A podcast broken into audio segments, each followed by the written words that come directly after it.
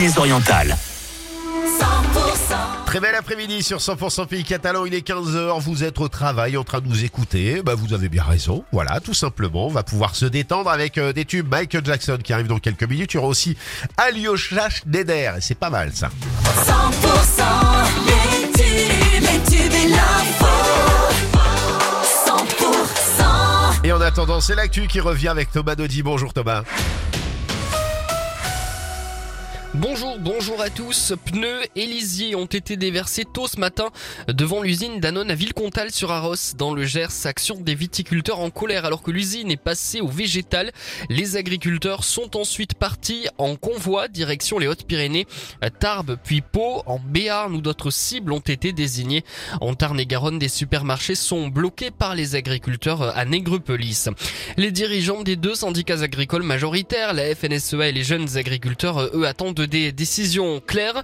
Emmanuel Macron les reçoit cet après-midi à l'Elysée, à quatre jours de l'ouverture du salon de l'agriculture à Paris. Le ministre chargé de la Santé en déplacement à Toulouse aujourd'hui, alors que le CHU est en pleine crise après deux agressions sexuelles dont un viol et, et un suicide ces derniers jours.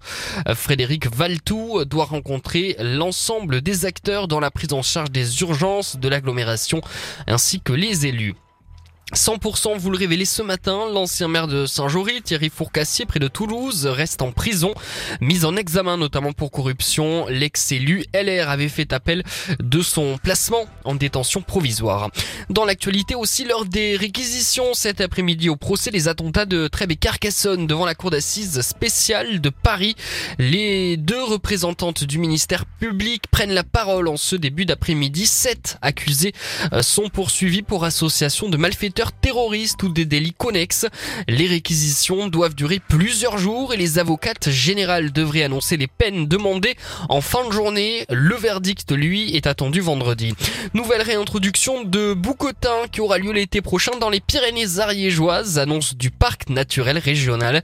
Événement euh, qui aura lieu dix ans après le premier lâcher de Boucotin sur les hauteurs du Stou. C'était en 2014.